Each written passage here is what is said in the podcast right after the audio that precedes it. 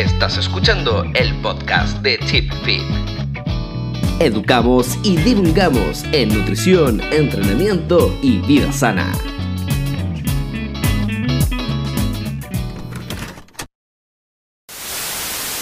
¡Cumpleaños! Feliz, feliz, feliz. A ti, a ti, a ti. Cumpleaños. ¡Cumpleaños! Años. Qué bonito. Hay que seguir. ¡Cumpleaños! Cumpleaños. Yo. ¡Feliz! Feliz, feliz, feliz. Es que tengo el Instagram en el, en el computador y estoy apuntando al Ken con la torta y sale un buen achono.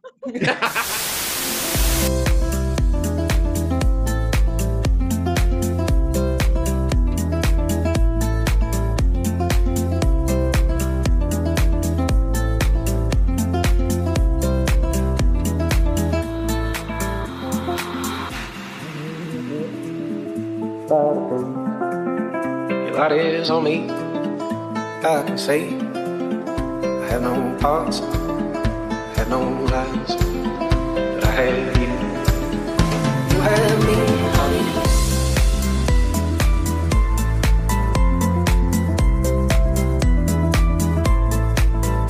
Hola, hola, hola, hola, hola a todos. ¿Cómo están?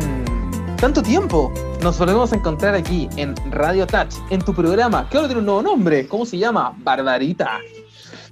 Operación Vida Sana, cambiamos todo, así que Rodri tenés que dar toda la introducción porque el día es Chip. Ah, sí, totalmente. Hoy día nosotros, bueno, espero que se acuerden de nosotros. nosotros estuvimos la temporada pasada, veníamos como estuvo viniendo harto tiempo, después eh, no pudimos venir y después claramente ahí este es un espacio para todos, por lo tanto aquí todo el mundo podría venir y podría eh, entregar su conocimiento. Hubo invitados espectaculares por parte de la Bárbara el año pasado. Tuvimos, tuvimos, cacha el patudo, a David Marchante, creo que estuvo en el, en el set. Eh, tuvimos también a quién más, ayúdame Bárbara, por favor. Daniel Pereira, tuvimos a, al Álvaro, Sí, Technology, Technology, sí. pero yo creo que lo más importante es que los tuvimos a ustedes. Y por eso hoy día son parte de Operación Vida Sana, porque partimos una segunda temporada y como tuvimos tantos invitados y tan diferentes, ahora cambiamos el nombre, ya no nos cerramos a fitness y nos vamos a Operación Vida Sana.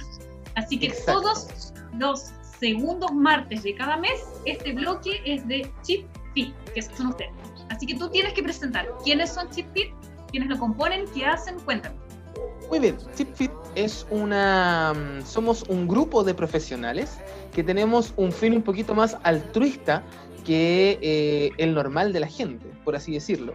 Nosotros buscamos entregar contenido, pero no con cualquier contenido. Buscamos entregar el contenido que no todo el mundo te entrega. Nosotros buscamos entregar todo el conocimiento posible para que tú aprendas y no seas dependiente de nadie. Nosotros buscamos ser la oveja negra del fitness. ¿Qué tal? ¿Callaron o no? ¿Callaron? Oye, ¿y qué significa que sean altruistas? Dime, cuéntame un poco de eso.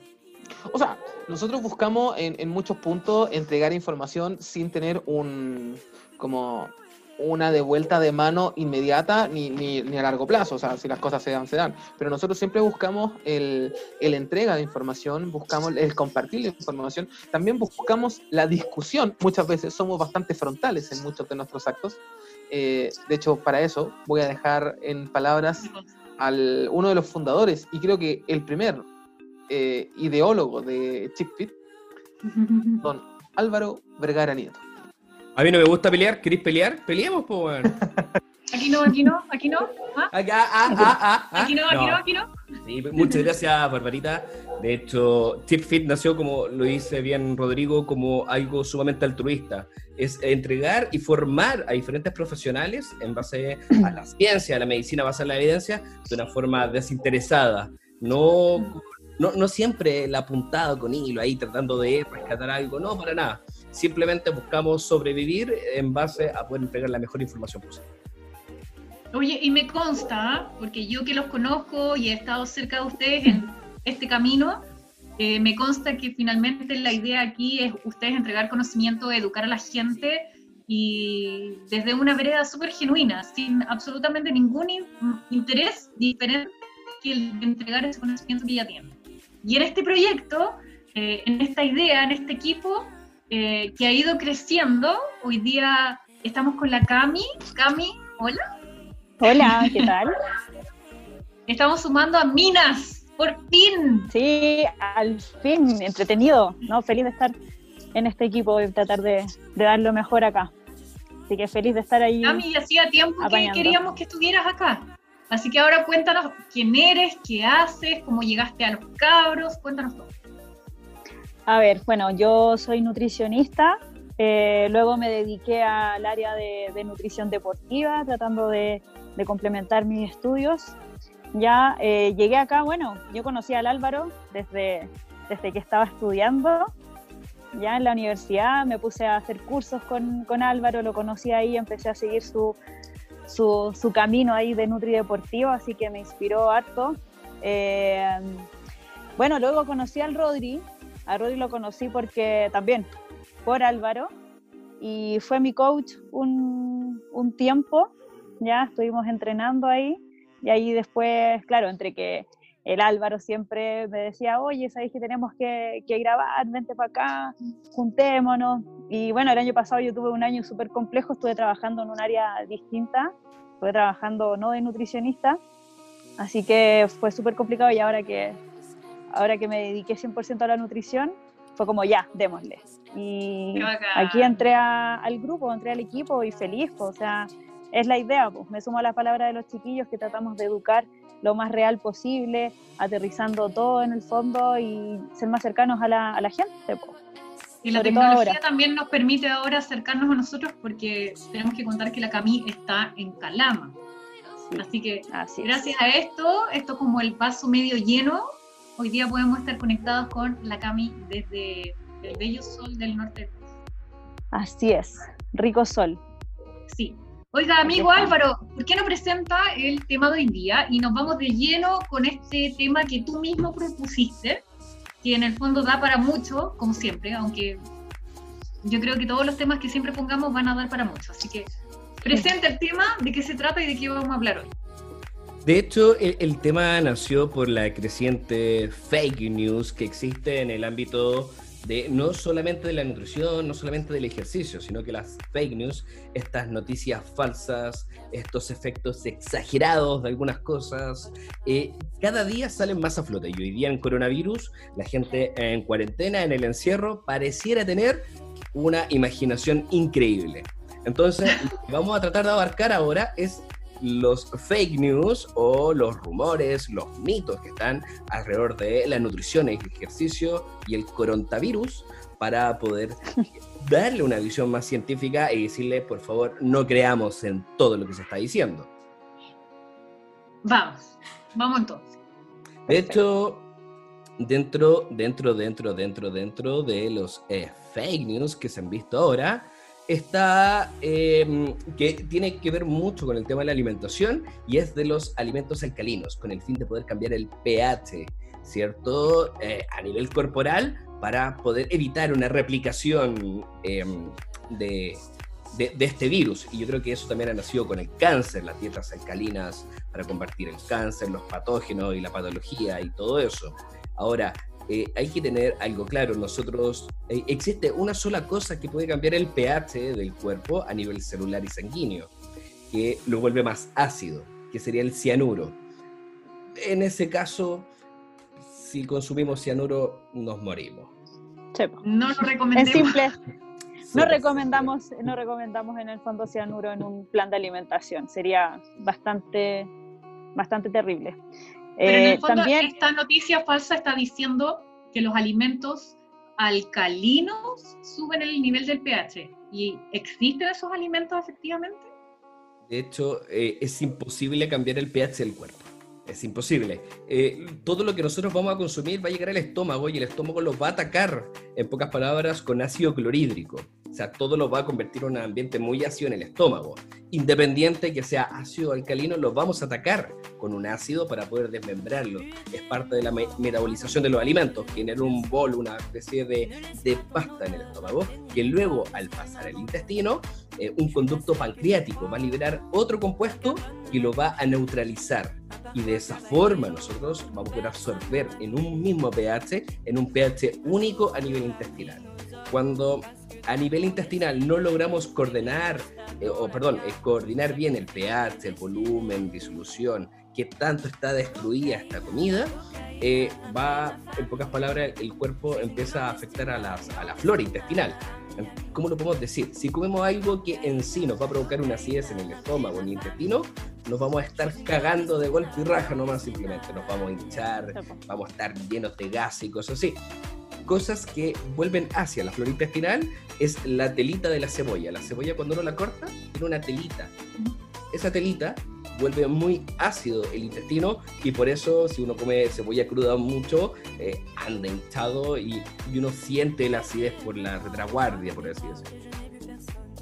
Exacto. Bueno, igual aparte eh, se escucha harto el tema de... Mm, me junto al Álvaro con respecto al tema del ácido porque la gente a ese proceso que hace nuestro mismo estómago es el que le tiene miedo. Entonces cuando escuchan la palabra ácido es como, oh, no, ácido, cáncer y toda la cuestión. Entonces al final, junto con todas estas noticias que se dan y de repente hay mucha mala información, o sea, uno se mete a Google y prácticamente puedes poner dolor de cabeza y te va a salir cáncer, ¿cachai? Tumor, muerte, listo, ¿cachai?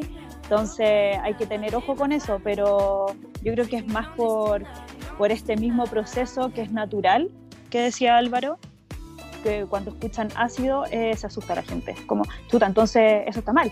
Entonces al final es como, no, entonces tengo que comer algo que en verdad me, me ponga mi, mi cuerpo más alcalino en el fondo, ¿cachai? Yo creo que nace de, de ahí mismo, pero, pero es una locura también, o sea, Está lleno de influencers que hablan sobre eso. Sí, de, hecho, eh, el, gran parte de esto estaba basado en que un cáncer eh, se vuelve más ácido, en pocas palabras, porque mm. son de origen mm. eh, glucogénico. O sea, ellos utilizan hidratos de carbono, utilizan glucosa para poder funcionar. Todas las células del cuerpo preferentemente utilizan hidratos de carbono para funcionar. Esto no es solamente del cáncer, todas. Chad Macías, el año 2014, detectó el dimorfismo energético. ¿ya? Significa que si yo eh, le saco una presencia de un sustrato, esa célula se va a adaptar y va a utilizar otra cosa.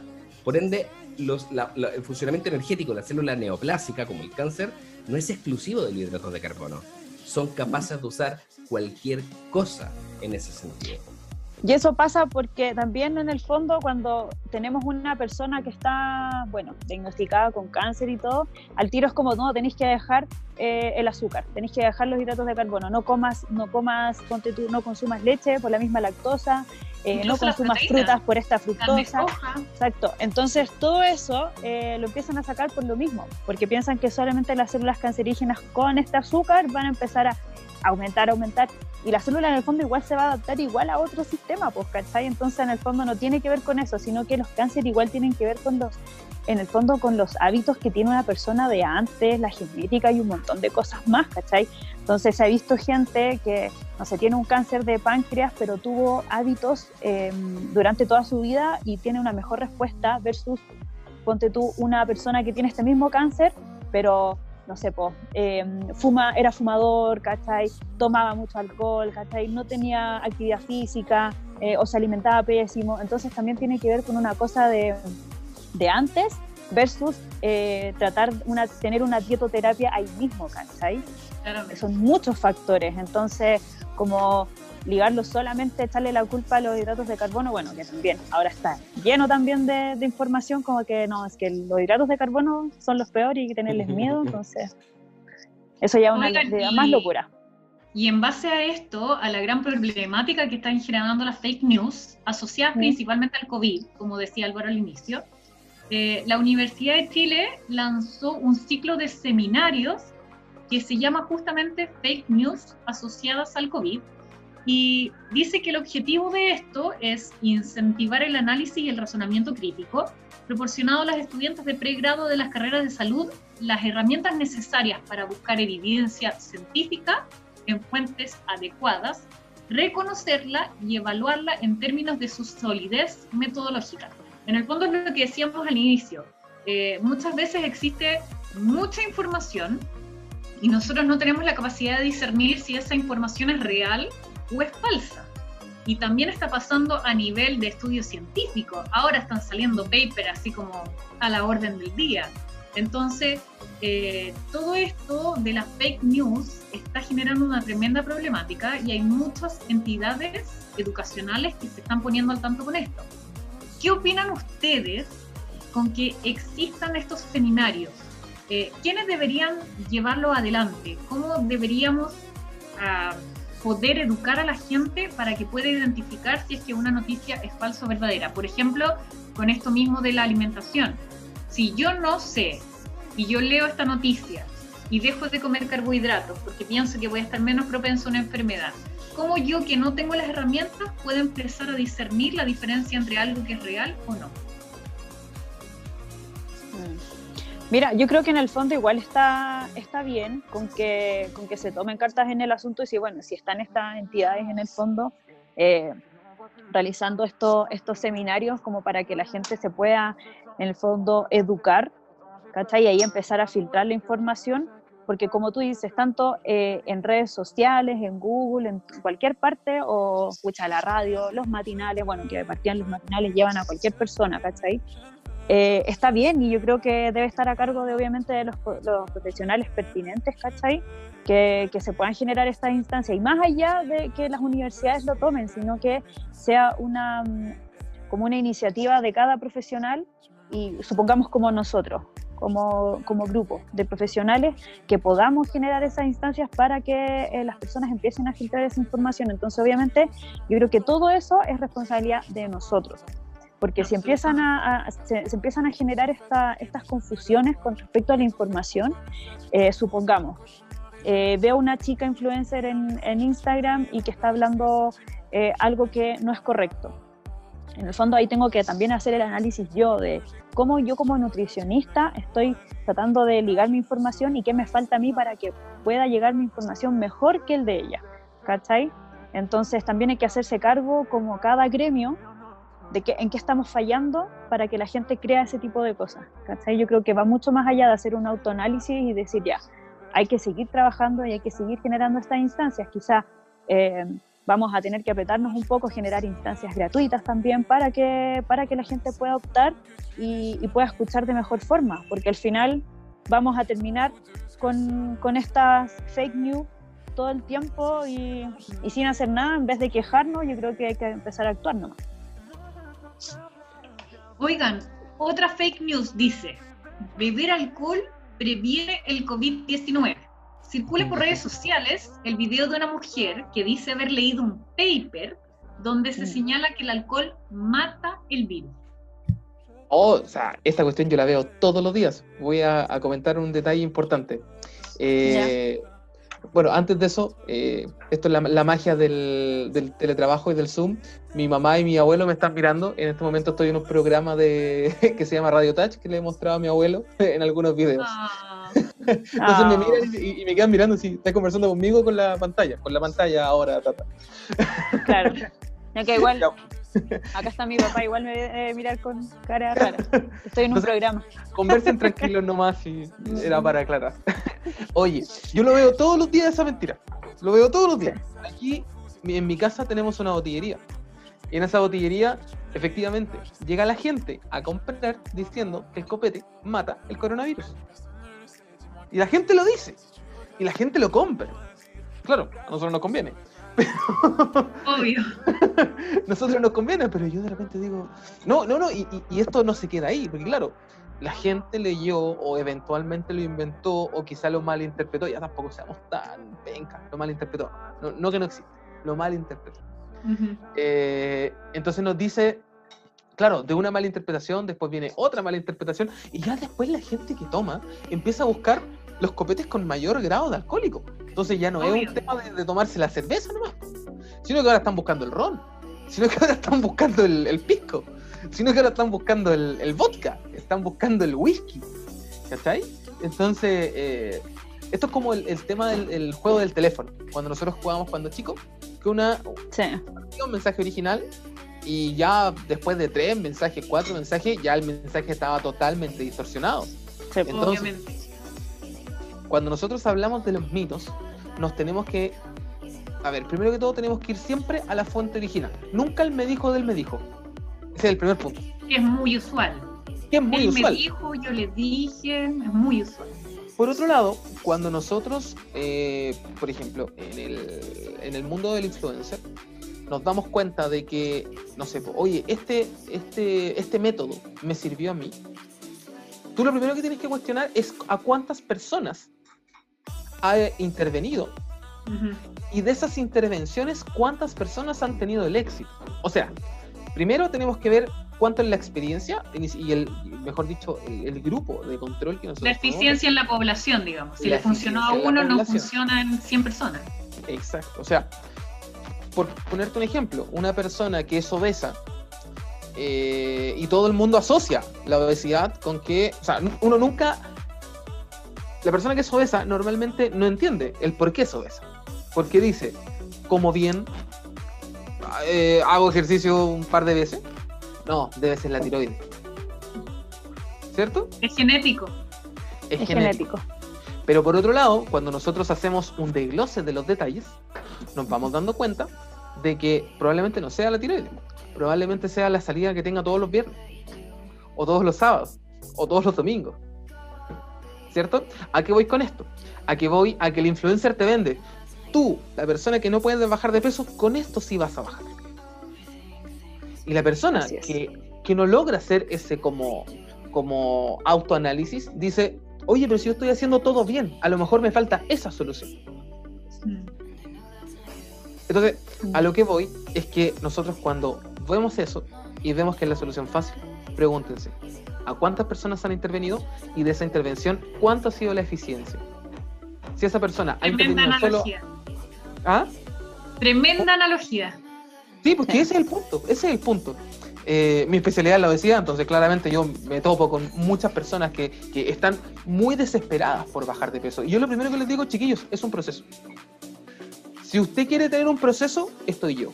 Si no quieres tener un proceso, no voy a ser yo el entrenador que le haga cambiar. Y uno tiene que ser súper, súper concreto en eso.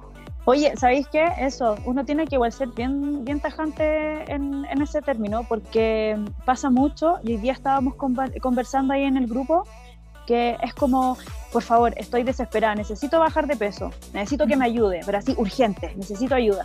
Entonces al final, claro, es como, sí, yo como profesional te puedo entregar las herramientas, perfecto, pero también tiene que haber una, una fuerza de voluntad de tu parte para que tú hagas esto. Un compromiso. Porque nada, es- porque nada es milagroso, o sea, tienes que tener un compromiso también con tu salud. ¿cachai? Entonces, así como dice Rodri, uno tiene que también poner los límites, o sea, uno puede, tenemos que dejar de lado un poquito esta educación media, o esta, por lo menos en mi caso, esta nutrición media paternalista, ¿cachai? De decir, eh, sí, mira, es que te voy a ayudar porque no sé qué, que... No, uno también tiene que ponerle los límites a la, a- al paciente y hacerlos entender que tienen que aterrizar y que tienen que hacerse cargo también uno no es el salvador, ni el entrenador es el salvador, ni la nutricionista, ni el psicólogo, ni un montón. Entonces, es también poner de, de su parte para que, para que tenga éxito en el fondo. Y, y también apelar al, al sentido común. O sea, Sí, también. sorry. Si vos crees que tomándote piscolas te vaya a curar del COVID o lo vaya a prevenir, muérete, muérete, de verdad, porque Ojalá te dé. ojalá, ojalá te dé. Es, es como Bolsonaro que decía, oye, no, si el COVID es un resfriado nomás. Sí, po. Ya está con naricera, ¿cachai? Para meterle un pollo flujo de aire. Sorry. Claro, totalmente. O sea, mira, hay- yo, yo no sé si. oh, Bueno, ese- a esas personas tú les podrías indicar cianuro, ¿cachai? Sí, sí.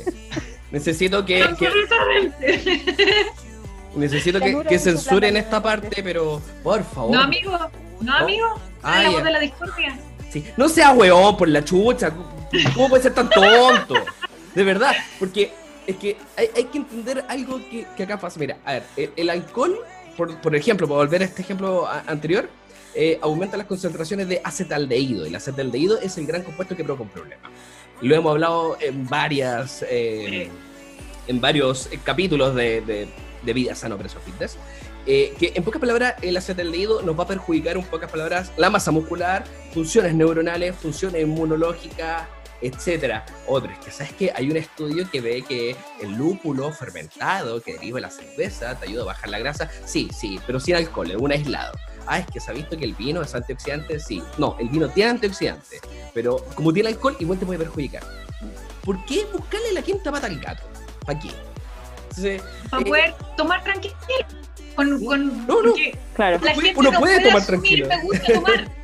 Es que ahí está el punto, es que ahí está el punto. La gente, eh, y yo también, todos, todos nosotros, y nosotros somos parte de, la gente, ¿cachai? En un momento nosotros nos preguntamos y, decimos, claro, no, si no somos, no somos nada superdotados nosotros, al contrario. somos- de hecho, más tarde nos vamos a juntar nosotros cuatro y los amigos vamos a juntarnos a tomar una cerveza. O sea, el tema está Un vinito o algo. la- una cerveza, vinito, una cerveza. A mí el vino no me gusta, no tomo una cerveza. Eh, y probablemente estemos algo para picar. Lógico, ¿cierto? O sea, si al final, como dicen lo- algunos nutris por ahí, el acto de comer es un acto social. Es un acto social, weón. exactamente. Weón, exactamente. o sea, si tú tienes problemas con la comida o con lo que estás tomando, weón, tu vida social se puede ir a la mierda.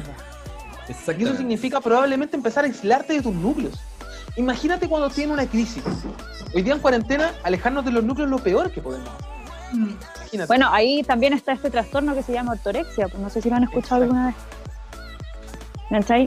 Ilumínenos. Es heavy, porque al final este trastorno es, se trata de esto, de alejarse en el fondo de, de las comidas, de las cosas, de, no sé, pues de las juntas familiares, de las juntas con amigos. ¿Por qué? Porque son personas que en el fondo eh, no confían en la alimentación de nadie porque solamente confían en lo que ellos preparan, en lo que ellos hacen, cuando le tienen un terror a la comida, ¿cachai? Entonces no confían en esto. Entonces al final eh, empiezan a rechazar estas cosas y como bien dice el Rodri, nosotros, bueno, el chileno en el fondo es súper bueno para, para, mm, fondo, juntar la comida con todo. O sea, queremos celebrar eh, comida, estamos un poco tristes, ¿no? comida, ¿cachai? Todo comida. Entonces al final estas personas tienden a alejarse de esos núcleos. Y ahora hay mucha gente que está con este tipo de trastornos porque en el fondo está sola, ¿cachai? Y en el fondo estamos en- dentro de una pandemia en la que necesitamos sentirnos acompañados con las personas que queremos, independiente que sea eh, a, a videollamada, las personas se aíslan, ¿cachai? Entonces es terrible y ese trastorno es súper serio porque tratar de sacarle esta estructura a una persona es terriblemente complicado, ¿cachai? Es como, oye, no, y no, de verdad que hay personas que no confían en cómo cocina la abuelita, ponte tú. Es como, no, es que la, la abuelita me cocina, cocina con mucho aceite, entonces no. Y negarle la cazuela a la abuela es pecado, Entonces ahí es cuando uno tiene que entrar a trabajar de forma integral. Y por eso yo creo que es tan importante, yo siempre soy súper majadera con este tema, porque creo que como profesionales tenemos que eh, trabajar de esta forma eh, en conjunto para lograr el objetivo de alguien. No sirve solamente con la nutrisola, con el entrenador solo. Falta un psicólogo, ¿cachai? Que te esté apañando. Todas las personas deberíamos tener, con un, eh, deberíamos tener un psicólogo. Entonces, y ahora que estamos onda, enfrentados a esto, eh, puta, la ansiedad, el estrés, eh, empiezan a generar todos estos trastornos. Así que hay que tener ojo también. Hecho. Y claro, y como, sorry, como se dice No, en sí, el sí. fondo que, que claro, que el tema de- del alcohol, que toda la gente está, está diciendo en el fondo que sí, con el, con el alcohol matamos un poco el COVID, eh, hay que tener también un equilibrio en todo y también de ser flexible. O sea, no es como, oye, sí, anda a tomarte unas piscolas, no. Pero te enojo también, o sea, crea hábitos también. Nadie te está diciendo que no te las tomes, ¿cachai? Pero ten hábitos en el fondo. Eso es lo que uno tiene que generar.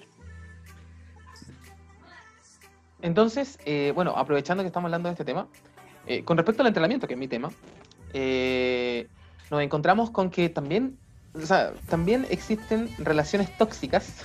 De hecho, hay muchas de mis asesoradas que siempre dicen mi relación tóxica con este ejercicio.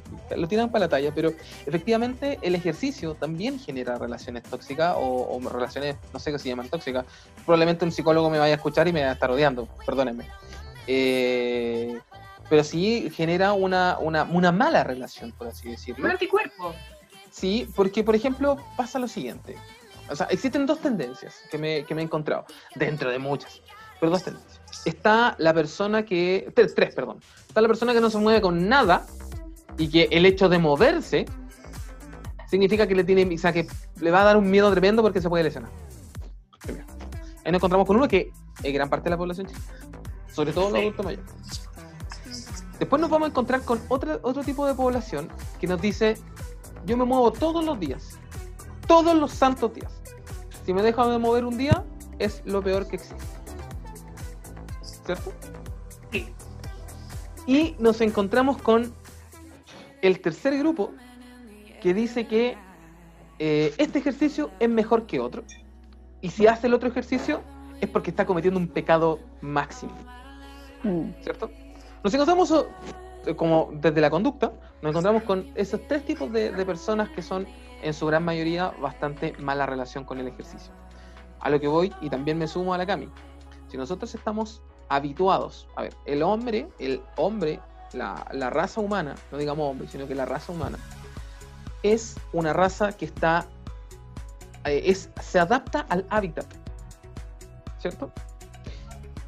Si nosotros ¿Qué pasó, Álvaro? Si nosotros nos adaptamos al no movernos, significa que el moverse va a ser algo fuera de tu hábitat. Por lo tanto, efectivamente te podría generar un daño. Si es que el hábitat es el que te está diciendo no te muevas. Por eso, hasta el último de nuestros días debemos movernos. Por otro lado, si tu hábitat significa que tú estás comiendo mucho todos los días, o, ni siquiera mucho, sino que de mala calidad, porque puedes estar comiendo mucho. El Álvaro y la Cami nos han enseñado que no necesariamente tenemos que estar en un déficit para bajar de peso. Podemos estar comiendo incluso superávit y aún así estar bajando. Pero si a lo mejor no estamos comiendo desde lo que tenemos que comer, eh, independiente te muevas todos los días, tampoco vas a tener resultados. ¿Cachai? Y, por último, en el último caso de las conductas, si hacemos un ejercicio u otro, tranquilo. O sea, si no somos deportistas de alto rendimiento, relájate. O sea, tú no- si, si no eres culturista y no querés competir y subirte a la tarima, tranquilo. O sea, anda en bicicleta. o sea, no, no vaya a catabolizar por andar en bicicleta, ¿cachai? no vaya a catabolizar por ponerte a ver una serie andando en bicicleta estática. No, no, no va a pasar. ¿cachai? Oye, está bien, de, de repente hay que empezar a normalizar no estar en el 100%, ¿ya? Eh, de repente uno, tiene, uno cree que va a estar así, máquina todos los días, y no, no somos máquinas, ¿cachai? Entonces también hay que, hay que tratar de normalizar ese tipo de conductas. Lo otro que, que también me llama la atención de repente de esta, de esta pandemia es que hay mucha gente que está eh, queriendo bajar de peso, pero así estrictamente y empiezan con estos déficits calóricos que son así pero nefastos, ¿cachai?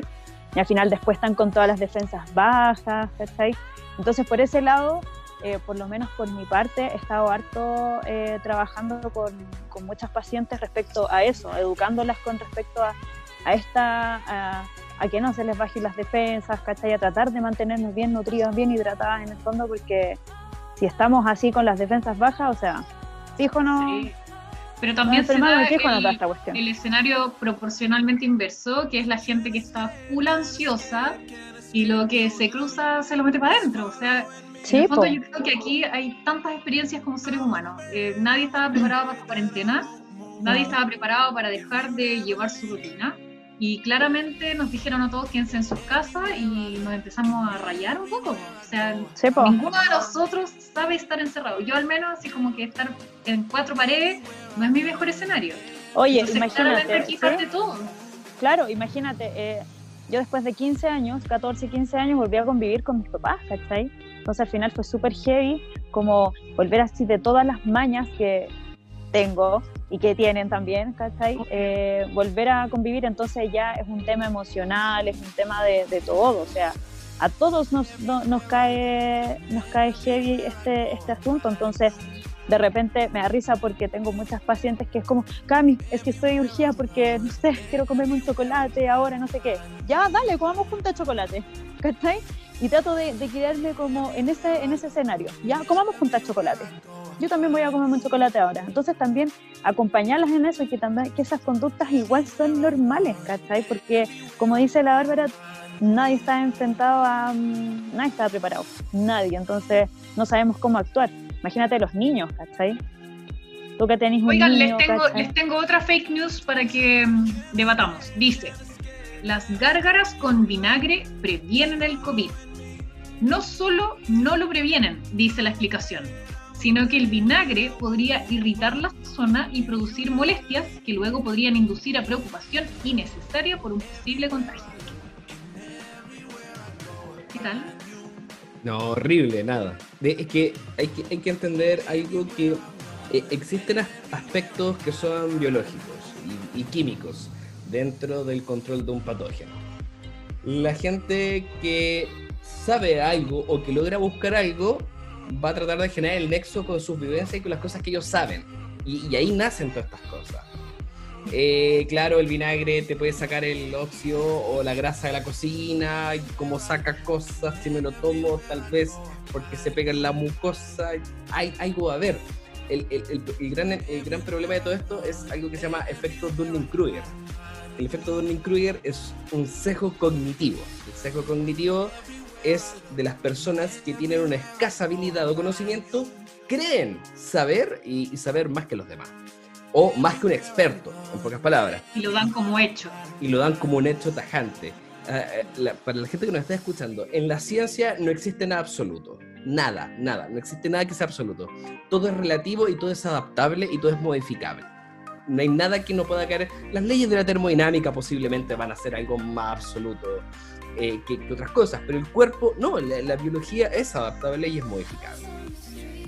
En pocas palabras, el vinagre, hacer gárgaras con vinagre es eso, es hacer gárgaras más que eso, no, ni, siquiera podría inventarte qué cosa te podría hacer porque no te va a hacer nada. Vaya a gastar vinagre. Sí. Pero finalmente lo que dices tú es como las personas que tienen así como poco o nulo conocimiento de biología asocian el uso doméstico de algo como lo mismo que decían del alcohol. Es como el alcohol desinfecta las superficies sobre los 70 grados, entonces probablemente si me tomo el mismo alcohol me estoy desinfectando por dentro. O sea, son estas eh, relaciones de una situación total y completamente doméstica aplicada a un tema biológico que en verdad no tiene relación alguna. O sea, Cami, tú desde tu conocimiento de nutrición, el vinagre efectivamente, o sea, si el vinagre combatiera el COVID, ya no habríamos descubierto la cura y estaríamos todos afuera. Mira, la verdad, por eso tampoco me quedé así como, "Mm", porque no encuentro tampoco asociarle el vinagre a algo. No, no encuentro ni siquiera como alguna explicación lógica, ¿cachai? Si fuera así, puta, dale, pues, démosle, po, ¿cachai? Estaríamos todos sanos, ¿cachai? Vinagre, Pero- aceto balsámico, vinagre manzana, para adentro. Claro, vinagre Para los más finos y elegantes, ¿ah? Sí. Claro, chumpa adentro, pero de vinagre, La verdad- de vino, de manzana, de acuerdo Claro, a su de- preferencia. es como el vinagre de manzana en ayuna, la cucharadita. A la gente le encanta eso, la verdad. Le encanta. El jugo de limón en ayuno, De el hecho, vinagre para bajar de el- peso.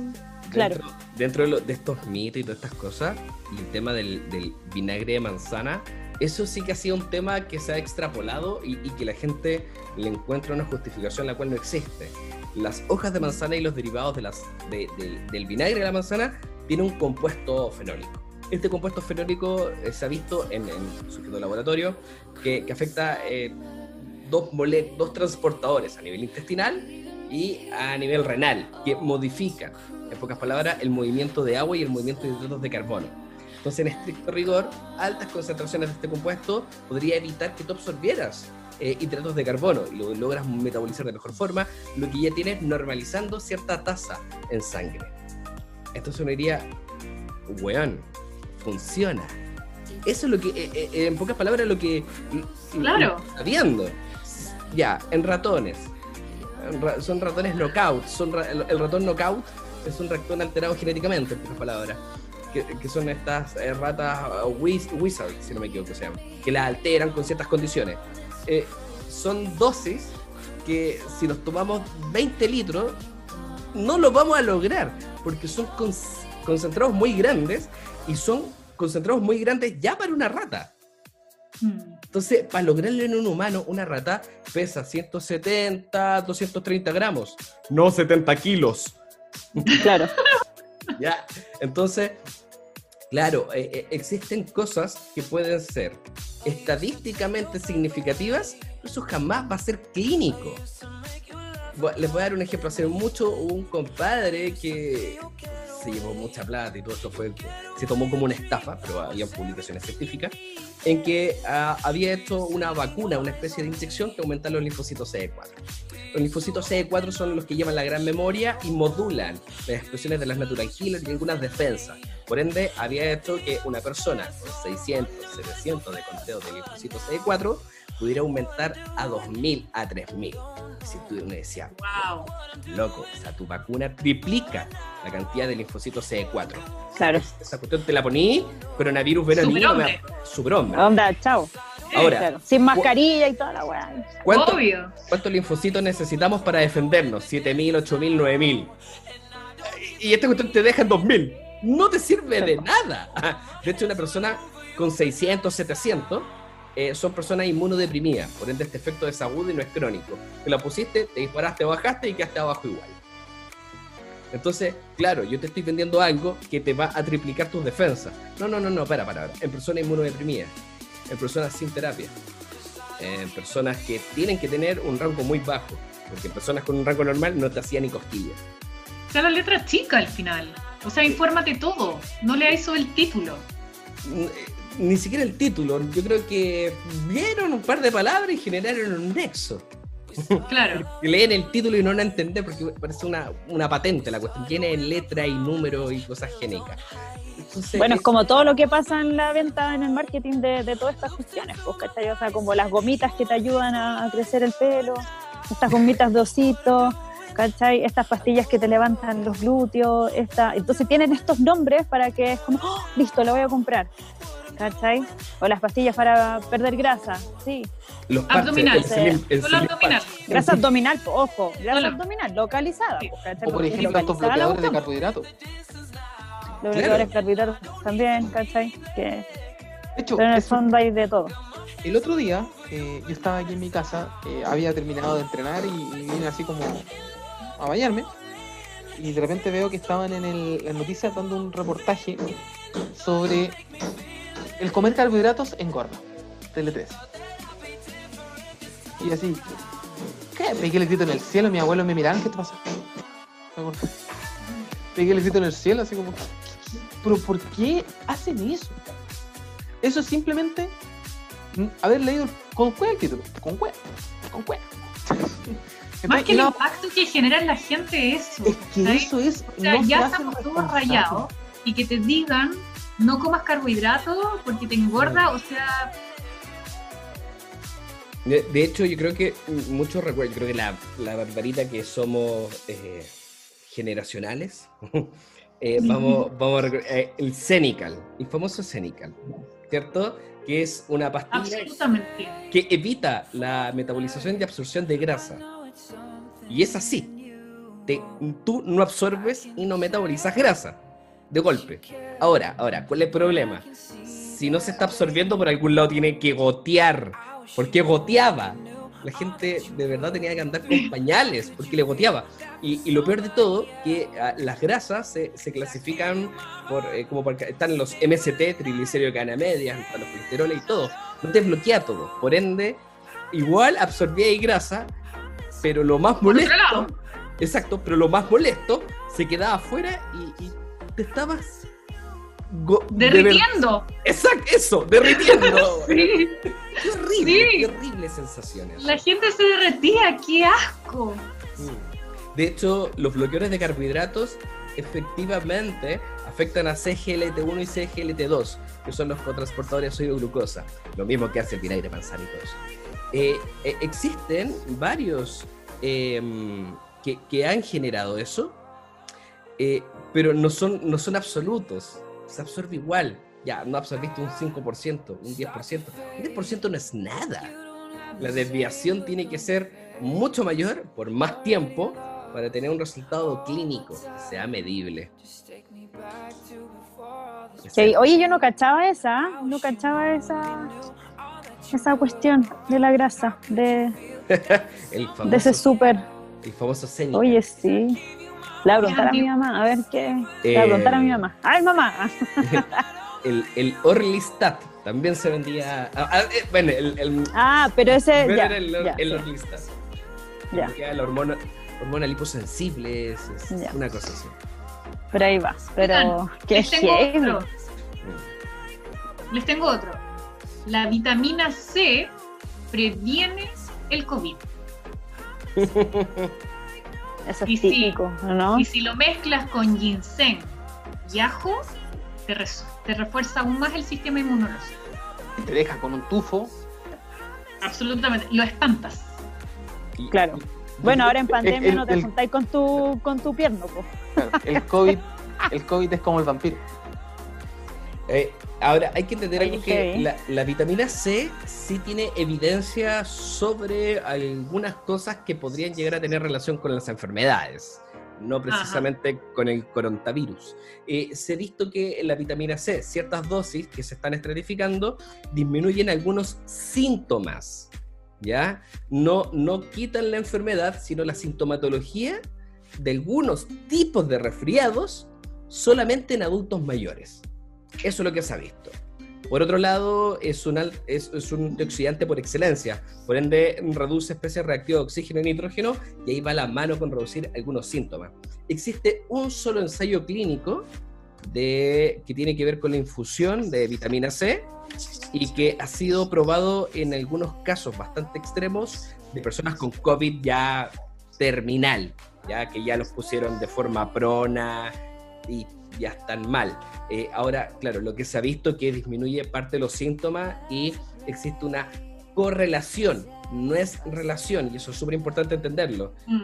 La, la correlación me habla de dos cosas que funcionan al mismo tiempo y podrían llegar a interactuar, pero no significa que una causa la otra. Ahora, se ha visto que tienen mejor sobrevida altas dosis o personas que consumen altas dosis de vitamina C en estos periodos, cuando caen en un- en- en ya en forma prona, con respiradores, todo eso. O sea, una cuestión es que te pongan un respirador y todo eso, un- ventilación mecánica, pero cuando te ponen prono, eh, ya es cosa de contar los días y se acabó. ¿Ya? Claro. Abajo para los que nos están escuchando. Exacto.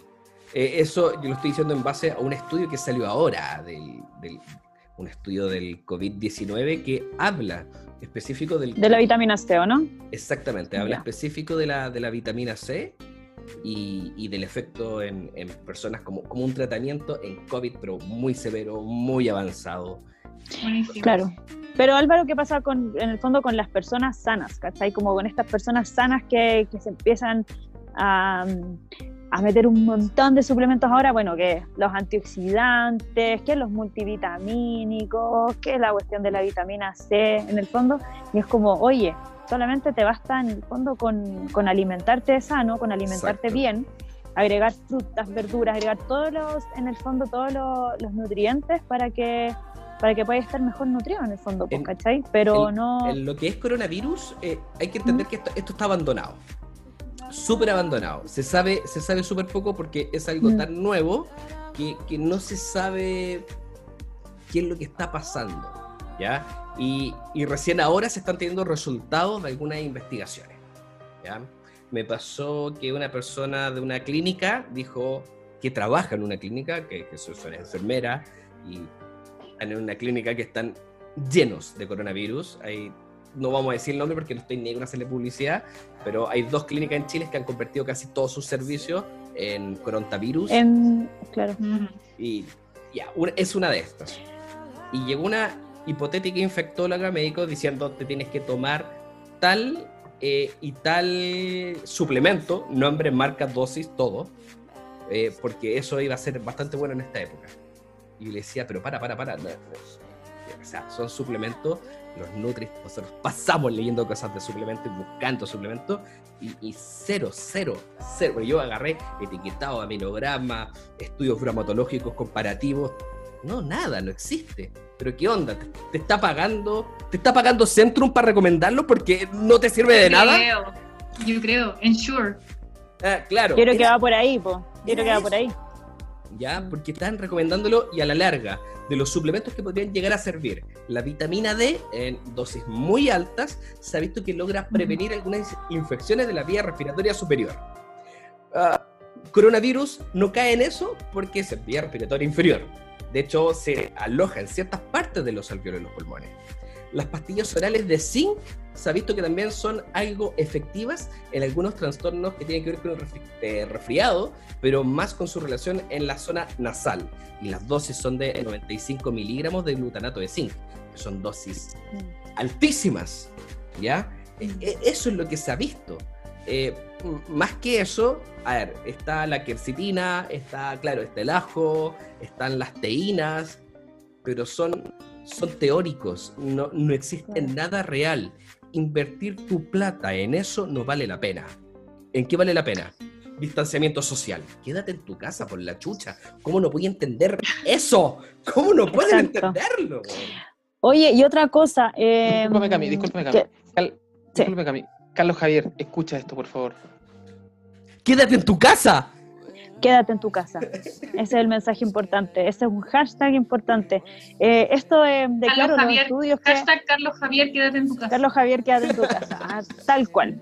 Oye, eh, por respe- respecto bueno, al coronavirus y su y en el fondo estas como secuelas que pueda tener a nivel respiratorio, porque tampoco, mira, yo tengo una amiga que, que cero en el fondo malos hábitos, una no fumadora nunca en la vida, eh, bebedora de alcohol jamás tampoco, eh, deportista y todo, y le dio coronavirus y sabes que fue, ha sido como hace un mes y medio y todavía está con un problema así, pero una dificultad respiratoria increíble. Onda, está así como apenas. Onda, de repente habla y se cansa, no puede todavía retomar su actividad física porque se cansa más. Entonces, eh, claro, yo no sé si existe alguna relación en el fondo con, con esta dificultad respiratoria que se pueda crear post-coronavirus, independiente que no seas una persona fumadora.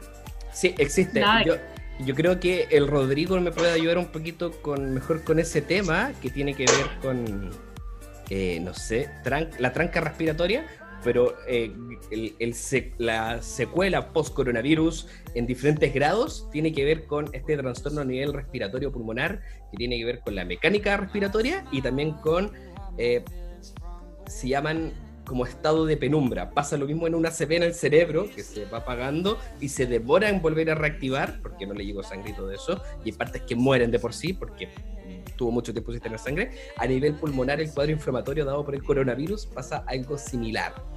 Eh, no rec- ¡Oh! ¡Ayer! ¡Fue ayer que lo vi! No me acuerdo el nombre. Amigo, amigo, eh, estoy tratando de Búscalo, pensar, búscalo. estoy tratando de pensar y no se me ocurre. Estoy tratando de inventar y tampoco se Mm. me ocurre. Sí, pero eso, eso es una, eso pasa, pasa en muchas personas, deportistas, todo, personas después del coronavirus tienen un problema eh, Secuelas. Secuelas respiratorias. Y eso se ha visto que pueden llegar a 90, 120 días aprox. Eso es como un promedio. Estamos hablando 3, 4 meses podría estar durando es- este efecto. Yo no podría decir, pero compadre, pulmones vírgenes, ¿cachai? No, bueno, no, sí. Estamos hablando que... Claro, que uno tendería a pensar que de una persona sana los efectos adversos no van a ser tan horribles como en una persona que no lo es. La gran diferencia que Claro. se ha visto en las poblaciones, es, en las eh, poblaciones de, de riesgo y todo esto, es eh, la mortalidad. Es esa, es la gran diferencia que se ha visto. Que, ¿Cuál va a ser la población que puede morir, que no puede morir y cosas así? O sea, tuviste coronavirus, saliste. Bueno, nada más. El resto es esperar, rehabilitarte y seguir. Es, es como un choque. Oye, de hecho, eh, bueno, ustedes cachan el caso del Andrés Mesa, que es un médico que, se, que fue el primer médico que se salvó por esta donación de plasma. ¿Cachai? Él es muy amigo mío, es el, el pololo prácticamente, bueno, la pareja tiene un hijo de, de mi mejor amiga Nutri, pues, ¿cachai? Eh, y heavy, porque él estuvo a punto de morir, así un gallo que joven igual, bueno, igual tiene tiene factores de riesgo, ¿cachai? Y es diabético, hipertenso y todo, pero así, a punto de, de pasar al otro lado, ¿cachai? Y con esta donación de plasma, bueno, yo no, la verdad yo no estoy mirando todo el día la tele porque ya me tiene hasta acá la tele, ¿cachai? Creo que ya está, le hacían la cruz a, este, a esta donación de plasma, ¿cachai? Entonces, yo no sé si ustedes han, han escuchado más, más casos respecto a eso, si han visto estudios respecto de la donación de plasma. Álvaro, No. tú. Sí, sí, he leído harto. La mayoría son cosas súper experimentales porque no tiene que ver tampoco de forma directa con el tratamiento. O sea, hay que entender que el tratamiento del coronavirus no es único. Ya es como Mm, una claro. triterapia. Se ataca en diferentes focos. Ya, y uno de los Mm. focos más repetidos de la mejora tiene que ver con el plasma. Pero claro, la, la terapia farmacológica ha, ha sido sumamente eficiente. Ahora se está volviendo, se está empezando a ser más eficiente aún el tema de la terapia farmacológica. Eh, Mm. y lo que he leído es que, claro, el plasma ayuda bastante, pero no es cualquier plasma. Creo que es como plasma de Mm. gente recuperada. Claro, Hay, hay- hay una serie de condiciones. o sea, claro, para hacer plasma una... es difícil. Sí, po, porque para donar, claro, tú este plasma, o sea, te debe haber dado COVID, ¿cachai? Mm. Te debes haber recuperado mega bien, ¿cachai? Y ahí recién donar el, el plasma, ¿cachai? Y que tu plasma sirva. No todas las personas y que- generan y que, inmunidad. claro. Exacto. Y que sirva, Mm. esa es la cuestión. Porque Pero- tú puedes haber tenido, te mejoraste, pero tal vez no generaste inmunidad, porque la, la inmunidad no es, no es total, no es de todos. Tú te puedes mejorar y probablemente tuviste cero inmunidad y guardaste cero la información en tus linfocitos y vaya a caer de nuevo y de nuevo y de nuevo y de nuevo y de nuevo. Entonces, no pueden creer que toda la gente que se haya mejorado el COVID va a tener inmunidad. Pero es que finalmente es lo que ha ido pasando todo el rato, porque esto ha sido prueba y error, prueba y error. Como Mm. decían al inicio que la cloroquina era una de las posibles curas para el COVID, que era un medicamento que se ocupa en la malaria, y al final más gente se ha muerto que se ha recuperado del tema de la cloroquina. O sea, todo el mundo se está echando más adentro de la cuestión y finalmente esto va a ser así sucesivamente. Eh, al inicio, cuando iba a ir a la farmacia, eh, la vitamina C, las dos primeras, tres primeras semanas estaba absolutamente agotada, eh, lo mismo con la cloroquina y así un montón de cosas, porque como nadie sabe Mm, no, finalmente es que, cómo ver, se cura, La, la gente, los especialistas saben. El problema que yo veo acá, que es muy grande y repetitivo, es la autoridad. La autoridad, yo no, yo no, de verdad no entiendo eh, por qué se las dan de superhéroes inventando cosas. Ay, trajimos eh, un millón de respiradores, pero no tienes el profesional que lo maneje. Eso es un profesional con especialidad. Trae 14 mil millones. No tienes cómo abarcar, no tienes dónde meterlo, no tienes la presurización de aire, no tienes los conectores, no tienes el enfermero o la enfermera que lo maneje, no tienes médicos especialistas en eso lo puedan manejar. Oh, estamos probando tal fármaco que tiene excelente, resu- excelente resultado según quién. Si se ha muerto un porcentaje de la población enorme. Ah, Se han vuelto súper irresponsables en ese tema. Súper irresponsables. Entonces, Hoy igual yo he visto, sí, eh, dan ganas de, sí, dan ganas de, de golpear a todos y, y que se vayan.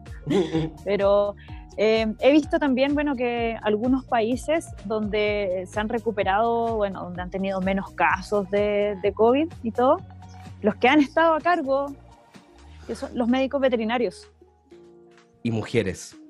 y mujeres. Médicos veterinarios y que son mujeres. ¿cachai? Entonces, al final acá yo también, bueno, yo tengo muchos amigos médicos veterinarios que también han estado ahí así súper eh, mega luchando para que, para que los pesquen porque tienen harto que ver en tema de influenza. O sea, de repente la- en la salud pública, la epidemiología y todo, eh, tienen que ver bastante con, con estos temas. Y al final hay un montón de pestes que tenemos hoy en día siempre y, y no solo el COVID. Mm. y que, y que claro, y que en el fondo son tratadas siempre por los médicos veterinarios, que est- ellos siempre están controlando todas las enfermedades que Mira. tengan que ver con salud pública, ¿cachai? El, el médico veterinario tiene, tiene estudios parasitológicos y de, y de Sí. infectologías mucho más avanzados que muchos otros, y es netamente porque Sí. pueden concentrar su, su área y su camino netamente en esa área. Eh, ahora, incluso todavía no se sabe la zoonosis, de dónde viene el Sí, coronavirus. Eh, pangolín, murciélago, eh, son teorías de, de consumo. De hecho, se desconoce el paciente cero. que, es, que era fundamental tenerlo para, para poder ver la, Para poder, claro, ver la línea. para ver la trazabilidad también. Exacto. Se hablaba que era un virus similar al, al VIH, porque este compadre que hizo la triterapia dijo que le habían plagiado no sé cuestión. Sí, eh, comparte el 90% de los aleros genéticos, igual que todas las enfermedades. ¿Cachai o no? Todas las enfermedades van a compartir eso. Este es el séptimo o noveno, no estoy seguro si siete o nueve, coronavirus que tenemos. No es el primer coronavirus, es el primero que está dejando la cagada porque se descontroló. Pero Sí. Es que el- en el fondo la, esta tasa de infectabilidad en el fondo es, eh, es mayor, o sea, tú de uno podéis contagiar a 10, 15 personas, entonces así van, Mm. pues, ¿cachai? en el año Entonces es, 1600, es por eso, porque se propaga muy rápido. en el año 1600 también se murió como un 14% de la población mundial. Obviamente éramos mucho menos, pero fueron por un estado de influenza.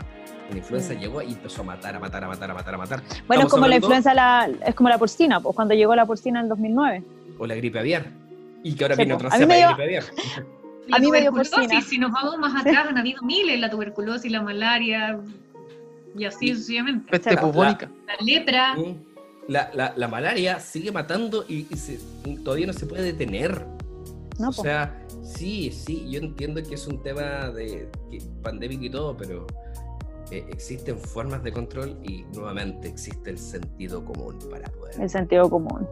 detener todo esto y la gente está siendo súper irresponsable, está saliendo, existen comunas de Gran Santiago que a pesar de tener un condón sanitario que nos cierra, la gente... eh, es que es, un- es gigante el condón por eso. Eh, sigue, la gente sigue saliendo sin mascarilla, sigue sin hacer caso, bajaron los permisos a dos semanales. Oye, allá en, allá en Santiago, bueno, yo vivo en un, en un departamento allá, está mi hermana que tuvo un hijo ahora hace dos semanas. eh, mis vecinos son tres. Y haciendo carretes así sábado, viernes, sábado, domingo, con gente, pero así, mi hermana decía, oye, pero si hay minas acá, hay minas, se escuchan mucha gente y ellos viven tres. Entonces, como, bueno, o sea, no podéis ser tan pelotudo, ¿cachai? Porque claro, los tres con su teletrabajo, con su sueldo, claro, pueden estar tranquilos ahí, qué sé yo, trabajando seguros, pero oye, en mi edificio hay un montón de adultos mayores, ¿cachai? Entonces, por favor, un poquito más de conciencia y... Pero heavy, pues, la, la poca conciencia, yo, yo creo que ya, siempre, yo siempre he estado con esta teoría de que al final eh, la poca empatía al final ha propagado todo el virus, ¿cachai? Así se propaga esta cuestión. Entonces, mientras exista gente que, que no sea empática, exista gente que no le importa el otro, porque claro, eh, tú podés salir ya, si salís, ojalá te contagies solo, pero que no te pase, eh, que te pase a ti solo, ¿cachai? Pero lamentablemente vives en comunidad, pues, amigo, ¿cachai? Vives en comunidad, lo que haces tú le va a afectar al otro. Entonces, yo creo que al final, eh, más que, que todo lo que podamos conversar acá, es como un poquito llamado a la conciencia de que, de que, por favor, de nuevo, Carlito Javier, quédate No, en no, la no, casa. Mira, existe el otro, estaba poniendo una foto, no la voy a mostrar, era para verificar simplemente. Eh, en una clínica acá en Santiago, eh, nació la guagua de una amiga y ella golpeada, cristiana, apostólica romana y todo eso, eh, fue un cura a meterse allá, toda la familia con fotos, con todo, y decía, eh, ¿qué onda? ¿Y el distanciamiento dónde queda? ¿Por qué una clínica va a dejar entrar? Bueno, existe todo un descriterio generalizado dentro de esto, y, ay, si no va a pasar nada, y dicho y hecho hay dos contagiados, wow. teniendo un lactante de por medio. Es tremendo, es tremendo. Exacto. Imagínate, porque nosotros Yo te estoy- pones en el estoy- caso, con esa misma, con este mismo caso, me eh, claro, o sea, soy, eh, me da hasta lata porque eh, eh, por lo mismo, onda, nosotras, eh, mi hermana fue mamá hace dos semanas, tres semanas, y está, estamos muy lejos, ¿cachai? Mamá primeriza, sola, entonces también ha sido súper complejo y en el fondo eh, que, que pase este tipo de cosas es como chuta, que lata porque en el fondo eh, no eres solo uno, o sea, hay muchas personas que están en situaciones súper complicadas, entonces de repente no te cuesta nada. eh, Absolutamente. Agachar y como para englobar todo esto de lo que estamos hablando, de fake news, yo creo que también una de las fake news súper importantes que nos ha afectado un montón es el hecho de que el coronavirus es una teoría conspirativa. Eh, entonces Ah, hay sí. mucha gente que no cree que existe el virus, partiendo por el presidente de varios países, eh, que dicen que esto es un invento de los poderes oscuros de la Tierra. Eh, entonces hay mucha gente que sale, no se protege, no se cuida, eh, y que no se queda en su casa o que no cumple las regulaciones porque cree que es una teoría conspirativa.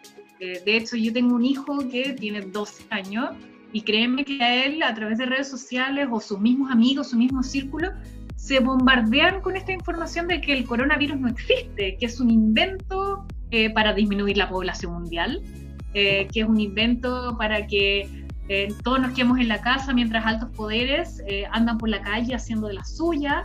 Entonces, claramente eh, existe una eh, cantidad de información dando vuelta que nos está afectando y nadie está tomando las cosas como deberían de tomarse. Entonces, si seguimos así, con estas famosas noticias falsas, no sé cuándo va a acabar. Eh, aquí quiero hablar un poquito. Estaba callado hoy día porque estaba haciendo otras cosas también. Eh, Ah, no, que otro. que- creo que aquí hay una falla muy importante del, de los modelos de sociedad.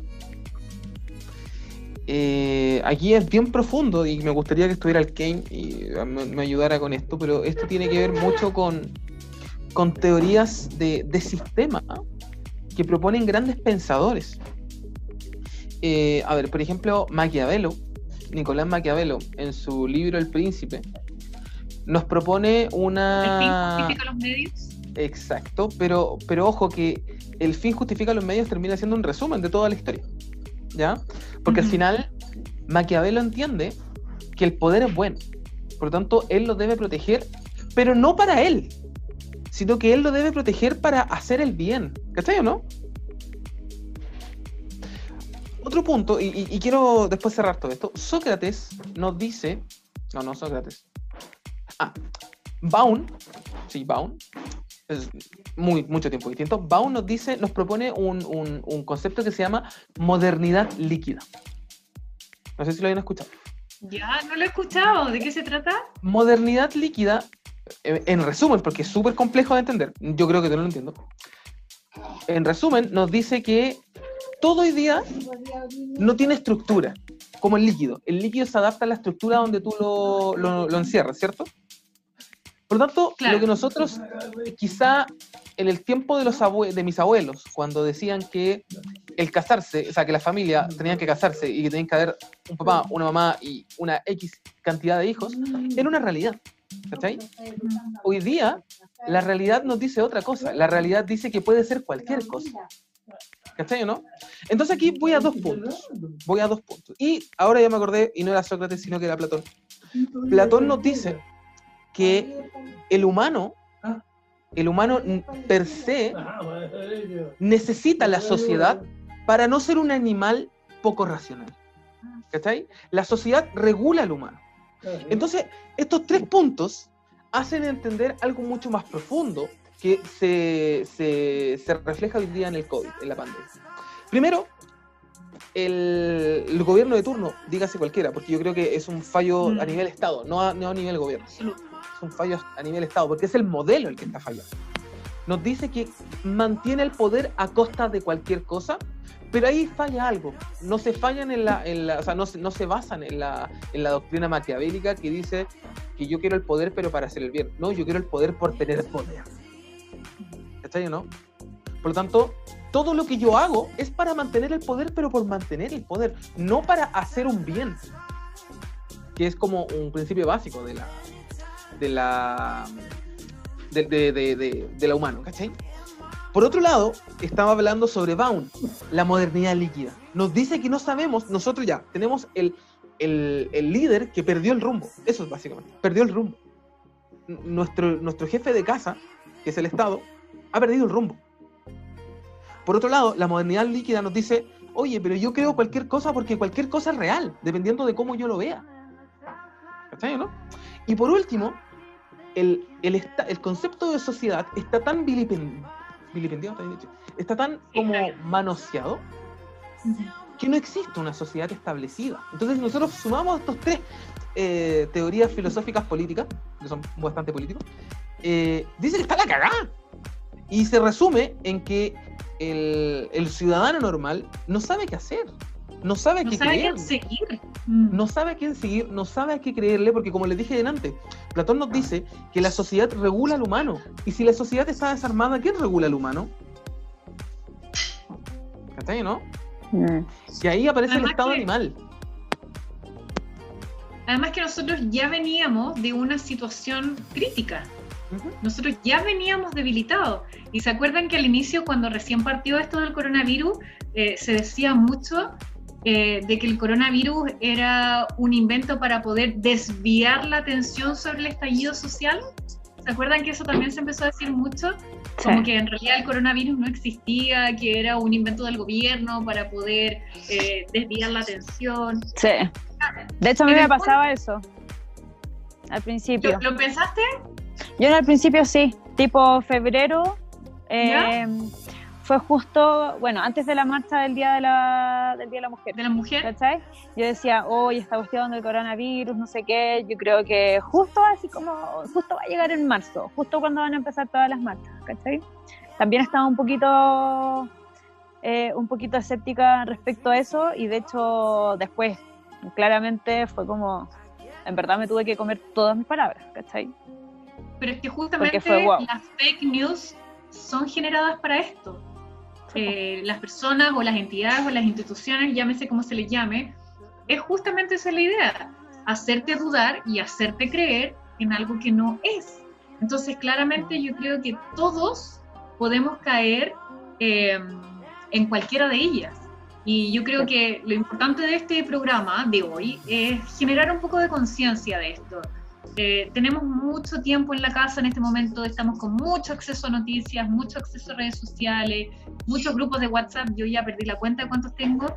Eh, entonces, como que detengámonos un poco, seamos responsables con la información. Cuando recibamos algo o cuando vayamos a decir algo, seamos responsables. Démonos un par de minutos que tenemos de sobra, como para poder investigar un poco, leer un poco, o por último desarmar esta cadena, como estas típicas eh, cadenas informativas, me llegó del que le llegó, del que le llegó, del que le llegó, y yo la continúo, entonces yo también soy parte del problema. Eh, amigo, Ve- verificar, verificar fuente. Es eso, es nuevamente caemos en el sentido común de dónde viene esta información. ¿Será real esta información? Exactamente. Existen cosas que son eh, mm, incluso so- hay, cosas de, todos los ámbitos, de todos los bandos que son súper mal manejadas, son súper mal ordenadas. Eh, vamos a llevar un tema también que tiene que ver mucho con que lo habíamos hablado antes. Eh, vamos a hablar de marca. Cuando se habla de los suplementos Herbalife, siempre se apela a que son malos y todo eso. Ya, independiente de la calidad, hay estudios que hablan que da un problema hepático, la hepatotoxicidad y todo eso. Y la gente se aferra a Ujú. eso. La gente que se aferra a eso es personas que no leyeron el estudio, porque el estudio no solamente hablan de esa marca, sino hablan de otras marcas más. Y hablan de un estudio de casos, de sujetos sumamente específicos, con patología específica. Por ende, tampoco lo podemos generalizar. Entonces, eh, ni, ni siquiera cuando tienen que hacer las cosas bien, las van a hacer bien. No, no, ese problema. Busquen fuente, no se queden con la opinión del resto. Traten ustedes de dilucidar cuál es la verdad. Duden, dense un minutito para dudar, siempre. Exacto. Incluso duden de lo que estamos diciendo nosotros. Siempre, siempre. Siempre, Siempre dude, duden. Sea curioso. Edúquese lo que más pueda, ¿no? Como dice la doctora Polo, me encanta. Yo tenía un profe en la universidad, en el pregrado, que fue ayudante de él, que me decía, eh, grábenme porque yo miento mucho. Y es verdad, o sea, el profe probablemente se equivocaba. Y yo me, me quedé con esa, con esa frase. De hecho, ves que hago clase y les digo, chiquillos, duden de mí porque yo miento mucho. Absolutamente, absolutamente. Y ahora que llegó la Katy, tengo que contarles que vamos a empezar a cerrar. Arroba Katy Caicés, arroba programa de Chao, gracias. Cinco, pero- cuatro, tres, dos. Sí. Tenemos, Bueno, tenemos- yo, Cambio de turno. Hacemos cambio en el equipo, cambio de turno, sí. Yo debo marcharme. Así que agradecida de estar Vamos, acá. y- Cami, antes que te vayas, ¿dónde te encontramos? ¿Dónde te seguimos? Ah, viste, este, el- esta es la parte que me gusta. No, mentira. El- Eh, el- Instagram. encuentren. arroba guion bajo Camila Varas. Ahí me pueden encontrar. Estoy realizando asesorías nutricionales, estoy con altos proyectos profesionales también por mi parte, así que súper bien. La mujer del año. Estoy con, estoy con talleres, del acá. Mira, acá en Calama me han sacado el jugo, te digo el tiro. Me han sacado el jugo, me están ofreciendo muchos eh, muchas pellitas, así que estoy bien contenta por Feliz. ese lado, así que súper bien y sí, no, feliz. Y bueno, con las asesorías siempre, así que ahí cualquier cosita me pueden encontrar ahí Para en arroba guion bajo Camila Varas. Y mega motivada inbox, y- No es como los sí. demás. Responda, responda. Respondo todos los Escriban. inbox y los, y los respondo con mensaje de voz. así Gracias, que eh, sí, súper. Así que si quieren ver videos entrenando y motivar a la gente, vean mis videos. Y pronto son- van a encontrar a Que la Cami. estoy asesorada, claro, que estoy asesorada por programa Movement. Listo. Ah, Katy, te puedes No se retirar. quede en casa. Amiga, gracias. Eso era todo lo que quería de ti. No se quede en casa. Ahora me voy, ahora me voy. Chao. Eso, ya No solo supervisar. Un besito Que grande y nos vemos pronto. Hablamos, que estén bien, cuídense. Chao. Ah. Oye, Katy, en verdad estábamos cerrando, pero nos gustaría escuchar tu opinión. Así como para cerrar, estábamos hablando Eh, de. yo, yo ¿Te opino de que... qué? Ya, cuéntame de qué. Es que decir que opino que le encuentro la razón, pero ya. Yo sé, yo sé. Pero estábamos hablando de las fake news con respecto a todas las informaciones que andaban rondando y de cuánto estaban afectando a todos en realidad, desde la salud, el deporte, eh, todas estas noticias falsas que nos tienen un poco vueltos más locos. Eh, me, me gustaría saber cuál es tu opinión, tu opinión de cierre, porque ya nos vamos.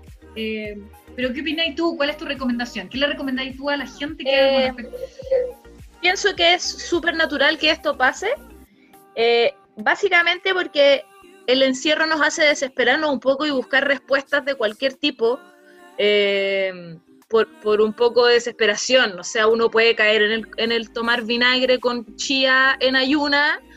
eh, si es que te dicen que te va a recuperar algo de motivación, de energía de la cuestión en cuarentena, porque creo que estamos todos en un estado eh, medio de desesperación buscando respuestas que nos ayuden a infinitas cosas que nos pueden estar pasando, tanto físicas como emocionales, eh, etcétera, etcétera. Eh, siempre mi recomendación es buscar buena asesoría, no desesperarse, hay profesionales excelentes en el área. Eh, no es porque sean mis amigos, pero yo confío a ojos cerrados en todos mis Scouts. Es un equipo de trabajo que eh, somos todos muy secos, tenemos todas, un, todas una línea de trabajo muy linda en las distintas áreas y similares en que nos movemos. Somos perfiles distintos y similares, así que toda la gente asesórese, busque quien le caiga bien, busque quien sepa, si no es necesario eh, meterse a alguien que es muy seco, por ejemplo el Álvaro es más pesado que un plomo, pero es seco, entonces si el Álvaro no te cae bien, puedes buscar otro profesional pero, pero busca quien te guste, quien te caiga bien, con quien te sientas motivado, apoyado, pero no caigas en la desesperación de uh, pensar que cualquier respuesta puede servir. Hay quienes nos dedicamos a estudiar para poder tener todas las respuestas necesarias para quienes necesiten. Gracias, Katy. Esa es mi opinión. Arroba Katy Kaises, arroba. Oigan, ya pues, vamos cerrando, ¿les parece? Podríamos estar horas aquí hablando como siempre, pero nuestros amigos tienen que seguir trabajando, así que los voy a liberar, pero antes, mensaje final, Alvarito. No, nada más, lo mismo que dijo la Katy, no caigan en la, en la resignación, que lamentablemente eh, hay un punto que es eh, el comportamiento social obvio y vamos a estar desesperados tratando de encontrar algo con, con tal de hacerlo. ¿Ya? Eh, cuando uno se equivoca tanto durante tanto tiempo, claramente empieza a, a perder el, hasta el amor propio. Ya esta cuestión ya no sirvió, voy a ser así, me resigno, ya da lo mismo. eh, uno siempre puede cambiar, siempre puede avanzar, siempre existe otra alternativa. Entonces es cosa de saber guiarse y buscar a alguien que te pueda mostrar todas las alternativas que existen. Nada más. Gracias, Rodri. Pensamientos finales, hoy día anda filosófico. Oh, que me No, lo que pasa es que, es que del año pasado a este año he estudiado mucho, entonces hay cosas nuevas que, que tengo que hablar. Todo lo que quiera, para eso es Sí, este no, espacio. no, por eso, por eso mismo hoy día, hoy día metí a, a- a Platón, metí a Maquiavelo, metí a, a Baum, así que, y vendrán más. ¿Podríamos Vendrán más. decir que eres un maquiavélico? Eh, de hecho, sí, sí, bastante bien, según lo que le definí hoy También. día. Según lo que le definí día, yo soy bastante maquiavélico para mis cosas. Mitch, voy a tener cuidado contigo, Rodrigo Negrete. No, pues que no escuchaste la definición real de. No, no importa, por eso, po. No escuché nada hoy día, pero no importa. Ya. No, yo opino que eh, pongan ojo nomás. Pongan ojo, no, no a cualquiera, o sea, ocupen la lógica. Nada más que eso. Ando Gracias. cortito porque me están llamando. Entonces, Ah, eh, ok. tengo que ir a hacer clase ahora, así que me voy a despedir. Denme un segundito, voy a contestar yo. Ya, chiquillos, los libero mientras el Rodri habla por teléfono del terror. De hecho, cuando estábamos en el programa, en la radio, también era el que siempre le sonaba el teléfono. Sí. Siempre. Las cosas Es no cambian. Al Rodri era el siempre le hombre del año. ¡Qué horror! ¡Qué Ya, horror! volví, volví. Y, y no me Ahora contestaron. hablemos bien de él. No me contestaron. Eh, no, lo que pasa es que eh, básicamente no creía, no ocupa la lógica. Algo es tan maravilloso, probablemente no sea. La, la- la solución fácil nunca es la, la correcta. Ese es el punto. La Sí. ese es el punto. La solución fácil nunca es. Nunca es el camino. Absolutamente. Sí. Discrepo. Oiga, No pueden chiquillos, estar- no pueden agradecerles por ser parte de esta segunda temporada. Eh, ya que cambiamos de nombre, ahora vamos a tener una infinidad de contenidos de los cuales podemos hablar. Eh, así que a todos los que nos están viendo y escuchando, nuestras caras de casa, ahora pueden seguir a arroba chipfit, porque ellos van a estar encargados de darnos los contenidos semana a semana, van a ser parte de Operación Vida Sana, cambió de nombre, ya no es Operación Fitness, así que para que estén enterados de toros los cambios que vamos a hacer, vamos a hablarlo programa tras programa hasta que se quede grabado. Porque somos fatness. Porque somos fans. Y ahora en cuarentena somos todos fans. Sí, así que chiquillos, muchas gracias. Los corto como siempre, soy la que corta. Eh, nos vemos, nos vemos pronto. Gracias Katy por llegar al final por la guinda de la torta. ¿Ya? Gracias a todos por escucharnos. Radiotouch.cl, no se olvide, y ahora es Operación Vida. Nos vemos.